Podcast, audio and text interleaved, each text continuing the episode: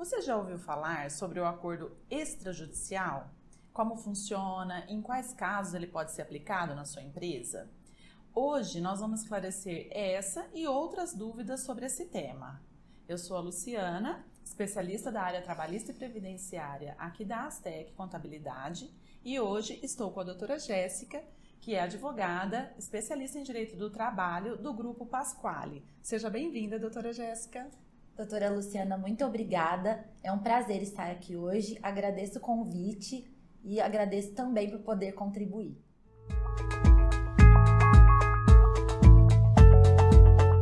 Doutora Jéssica, então para a gente começar a falar sobre esse tema, é, explique para nós quais as principais vantagens para o empresário na utilização do acordo extrajudicial.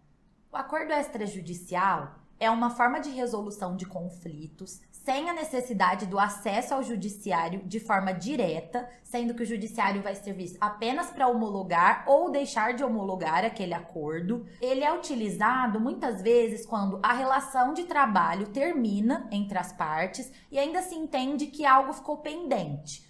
Então, um exemplo prático: houve o término da relação de trabalho entre as partes e algumas horas extras não foram quitadas. O empregador entende que foram, por exemplo, 20 horas extras, enquanto o empregado entende que são 30. O acordo extrajudicial consistiria em essas partes entrarem em um acordo, sendo que ambas irão tanto é, renunciar em certos pontos, como também é, se beneficiar em outros, e vão chegar a um consenso realizar esse acordo extrajudicialmente, ou seja, sem a necessidade do juiz nesse procedimento inicial, e estabelecer condições, forma de pagamento, é, como ficarão as contribuições previdenciárias, fiscais, estabelecendo uma forma de dar quitação a essa verba que ficou sem a quitação é, anteriormente e assim resolver aquela, aquela situação, problema que poderia ser gerar eventual trabalhista. Ok, doutora. Então, eu entendo que essa forma de acordo extrajudicial, ela traz uma segurança para a empresa, porque ela, agindo dessa forma, se houver esse acordo, é, todo esse procedimento for é, feito via Justiça do Trabalho, esse empregado não poderá ah, dentro daquele prazo, né, de dois anos após o desligamento, ele não poderá recorrer novamente à Justiça do Trabalho para pedir para pedir essas mesmas verbas que foram acordadas, é isso? Correto. As verbas que forem delimitadas no acordo, após a homologação judicial, elas fazem, elas criam o título executivo judicial. Dessa forma, não se pode mais requerer aquelas verbas através da Justiça do Trabalho, porque elas se encontram quitadas. Então, é importante que na composição desse acordo, todas as verbas que possam é, ser motivos né, de, de um conflito, é, como você citou, do empregado achar que tem direito é, a mais do que recebeu, é importante que constem todas essas verbas nesse acordo, então. Sim, é muito importante que o acordo seja muito bem elaborado, porque muitas vezes a maioria dos casos que não são homologados são por alguma falha ou de, de questões materiais do acordo ou de questões formais. Então é muito importante que esse acordo encontre-se com tudo descrito. Por exemplo, as verbas que vão ser objetos do acordo, como serão discriminadas as verbas dentro das contribuições previdenciárias, se haverá incidência ou não, em qual porcentagem dentro de cada verba. Quem, quem arcará com as custas, em quantas vezes esse acordo será pago. Então, é muito importante a qualificação das partes, por que, que eu estou fazendo aquele acordo, da, da onde ele surgiu, qual é o vínculo existente entre essas partes? É um vínculo de emprego? Não é? É uma, apenas uma relação de autônomo? Então é muito importante que esse acordo esteja extremamente bem redigido para que ele possa ser homologado pelo juiz. Até porque, Luciana, hoje nós temos uma estatística no estado de São Paulo que de cada três acordos extrajudiciais, dois deixam de ser homologados. Por quê? Justamente por não respeitarem todas essas condições. Então, é, algumas dicas que são importantes é a questão de, por exemplo, é uma coisa até informal, mas que dizem que o acordo arredondado, o de valores arredondados, ele tem mais dificuldade de ser homologado, porque muitas vezes não representa um valor exato daquela verba. Então, exemplo, eu vou lá fazer um acordo, olha, eu vou dar 5 mil reais aqui por esse acordo, mas não discrimino, não explico, não relaciono o que é tributável, o que não é, a chance de não ser homologado esse acordo, então, é grande. É grande. E além disso, deve existir um nexo entre o valor e a verba. Por exemplo, um contrato de trabalho de 10 anos, eu vou pagar as verbas rescisórias. Eu coloco, descrevo um acordo de 500 reais. É irreal. Então, muitos juízes têm deixado de homologar, vendo esse acordo como uma fraude a direitos trabalhistas, que são direitos que o trabalhador não pode abrir mão. Dessa forma, então, o acordo também deve ter uma, é, uma lógica entre o valor que ele que, o, que será pago e a verba que está sendo quitada. Certo. Agora, uma dúvida. É, você falou em verbas rescisórias. Num contrato de trabalho, o empregado tinha o registro, é, um exemplo, ah, ficou um ano registrado na empresa, se desligou e tem a empresa teria que fazer a homologação da rescisão contratual dele, que é aquela normal, onde nós vamos pagar ali as verbas rescisórias, décimo terceiro, férias, enfim, conforme o tipo de desligamento dele. É possível que essa, esse pagamento das verbas rescisórias seja feita via acordo extrajudicial ou não? A empresa deve fazer o pagamento das verbas rescisórias dentro do prazo legal, dos 10 dias. Se a convenção coletiva prevê a obrigatoriedade de homologação, ela deve homologar no sindicato e só fazer esse acordo judicial para outras verbas que não sejam aquelas que a empresa já tenha que pagar no termo de rescisão?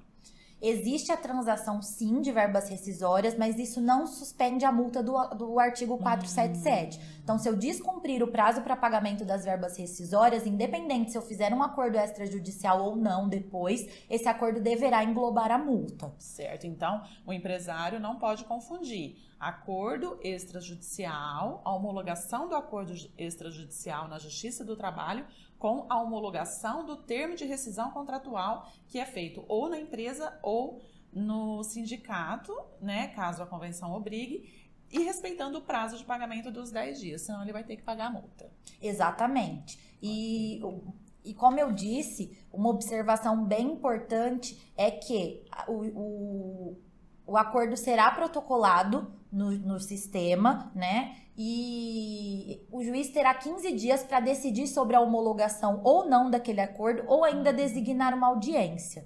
Então, se o juiz tiver dúvidas sobre esse acordo, sobre os valores ou sobre qualquer ponto, ele poderá designar uma audiência, mas também poderá negar de plano o seu acordo.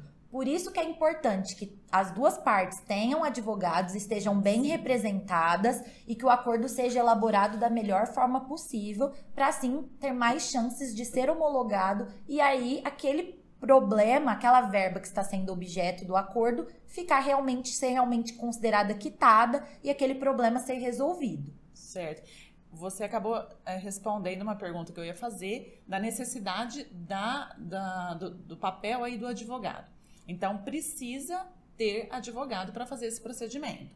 Né? Não pode, a empresa não pode é, tentar fazer esse acordo extrajudicial, porque o nome já fala extrajudicial, a gente logo pensa que não precisaria do, do advogado intervindo nesse processo. É necessário. Sim, as duas partes têm que estar representadas por advogado, inclusive advogados diferentes. Ah, não sim. podem ser o mesmo advogado até para não correr fraude. Uhum. Para as duas partes serem orientadas devidamente e não renunciarem é, a direitos que não podem ser renunciados.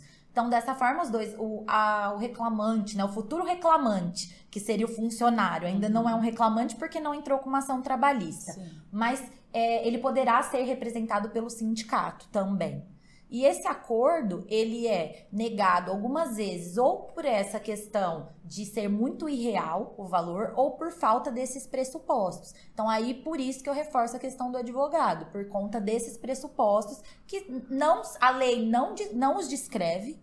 Então ele, eles vêm mais pela prática jurídica que nós vemos nos próprios acordos judiciais e nos dão base para fazer um acordo extrajudicial.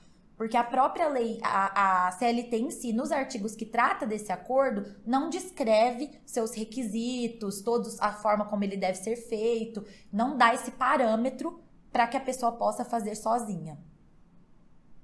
Então ele tem que é, espelhar mesmo a realidade, né? Um acordo entre as partes quitando uma verba que estava ali em conflito ou várias verbas, né? Exatamente. Outro, outra coisa é, é importante é a questão das contribuições previdenciárias. Hum, Se eu discriminar de uma forma irreal, colocar uma verba salarial como indenizatória, talvez eu tenha problemas é, fazer um acordo muitas vezes sem reconhecimento de vínculo. Talvez o juiz chame para entender como era essa relação. Então, o acordo extrajudicial ele é muito bom, ele dá essa oportunidade das partes resolverem antes de uma ação trabalhista, de uma forma amigável e muitas vezes menos custosa para o empregador e mais rápida para o empregado. Uhum. Porém, não é um, um uma forma desenfreada de você sair por aí deturpando direitos trabalhistas ou deixando de pagar alguma verba que deve ser paga. Ele deve condizer com a realidade. Tanto que o juiz pode chamar para uma audiência. Exatamente. E também daí a importância do contador. Por quê? O, o cálculo, ele é muito importante. A gente não tem como presumir os valores que seriam recebidos para a gente chegar num, num, denominador comum de acordo. Então é muito importante, além do advogado, que você tenha um, um contador, um calculista, para poder elaborar esse cálculo para você e fazer esses acordos. Então, se na sua empresa, por exemplo, aconteceu de saírem vários funcionários, que, que ficou algo para trás, o primeiro passo seria procurar esse advogado e o contador, verificar os valores e assim, caso haja interesse da outra parte, já realizar esse acordo extrajudicial. Doutora, é, tem mais alguma observação é, sobre esse tema? Então, é importante também nós colocarmos que esse acordo extrajudicial ele veio também com as modificações da reforma trabalhista. Então ele passou a ser reconhecido pela, pela CLT em novembro de 2017, mais precisamente em 11 de novembro, quando entrou em vigor as normas da reforma trabalhista. E esse acordo extra, esses acordos extrajudiciais aumentaram, segundo a Folha, numa porcentagem de 2.003%. Por quê? Porque antigamente você fazia um acordo extrajudicial e ele não era homologado em juízo. Então você não tinha a segurança de que aquele acordo, de que aquela verba não poderia ser rediscutida. É, além disso, outro ponto é que o TST hoje, né, que é o órgão máximo da Justiça do Trabalho, é, ele entende que não pode haver homologação parcial do acordo. Ou seja, eu não posso homologar uma parte e a outra não. Ou eu homologo ele inteiro ou eu deixo ou de homologá-lo. Tiveram alguns tribunais que homologaram parcialmente, mas a, o entendimento, até o, é, o voto do ministro Ivis Gandra foi nesse sentido, de que não pode haver a homologação parcial. parcial. E outro ponto é que existe a possibilidade de se dar quitação total ao contrato de trabalho, sim, uhum. mas lembrando que vai, pender da, vai ficar pendente da análise judicial. Se for um acordo muito irreal, com certeza o juiz vai deixar de homologá-lo, principalmente por dar uma quitação total. O que, que seria isso? Não existem mais verbas para serem discutidas naquele contrato. Em caso, então, se o juiz não homologar, se ele se negar a homologar, é, provavelmente vai é, se transformar numa ação trabalhista de verdade, né? É, existe a possibilidade do recurso ordinário. Você pode recorrer para o tribunal da homologação, tem essa possibilidade, e aí obter uma resposta da turma, né? Porém, caso hum, transite em julgado essa decisão e não haja como modificar, muito provável o trabalhador, sabendo que tem aquele direito, possa entrar com uma ação trabalhista. Porém, eu acredito que são mais pontos positivos a possibilidade do acordo extrajudicial, se ele for bem feito, bem analisado, do que negativas em si. Né? Até um desgaste de ir até o judiciário, de, de é, comparecer a audiências. Eu acredito que tudo isso é, são pontos bem positivos. Que bom. Então, temos aí uma boa opção em caso de conflitos, né? Na, no término da, das relações de trabalho, como a doutora Jéssica é, lembrou, não é só a relação de emprego, né, relação de empregado mesmo, mas um trabalhador autônomo, é, enfim, qualquer outro vínculo que possa ter ocorrido de trabalho e para que não haja nenhuma é, surpresa né, nesse período que, que o empregado, esse trabalhador, possa ingressar na Justiça do Trabalho, é, que é de dois anos né, após o seu desligamento. Ah, tá aí então uma boa sugestão para é, trazer essa segurança para a empresa de que essa relação está totalmente quitada. Doutora Jéssica, muito obrigada pela sua participação. Foi um prazer tê-la aqui conosco. Luciana, o prazer foi todo meu. Eu que agradeço e espero que venham muitos outros. Se você gostou desse conteúdo, se te ajudou de alguma forma, compartilhe com outras pessoas, se inscreva no nosso canal e deixe os comentários aqui abaixo. Muito sucesso para você e até o próximo vídeo.